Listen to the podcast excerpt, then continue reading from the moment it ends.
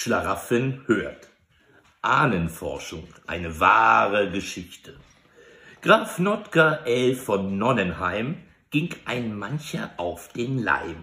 In seiner Feste Schwindelhausen, er sann er stets sehr fleißig Flausen, um die zu necken, die dort versammelt, nachdem das Burgtor er verrammelt. Solche kecken Plauderrunden währten meistens viele Stunden, die vom Herrn Grafen forsch belebt, mit alledem, was er erlebt.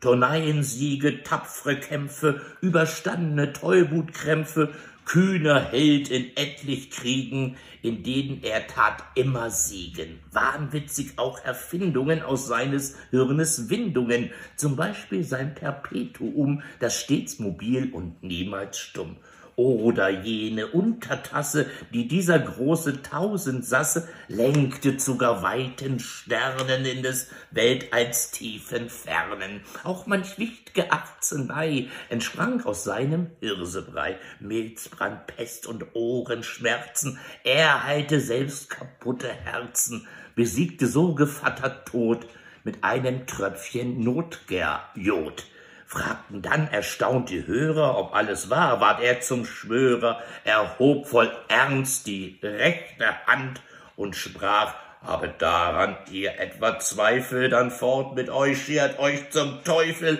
ihr seid mir rundum null und nichtig, alles, was ich sag, ist ehrlich richtig. Und wer daran nicht glauben will, der halt das Maul und schweige still. So war der Graf von Nonnenheim, ein Mann von Ehre insgeheim, der einst gehörte zu den Aden von Baron M. Er wird euch schwanen. Lulu.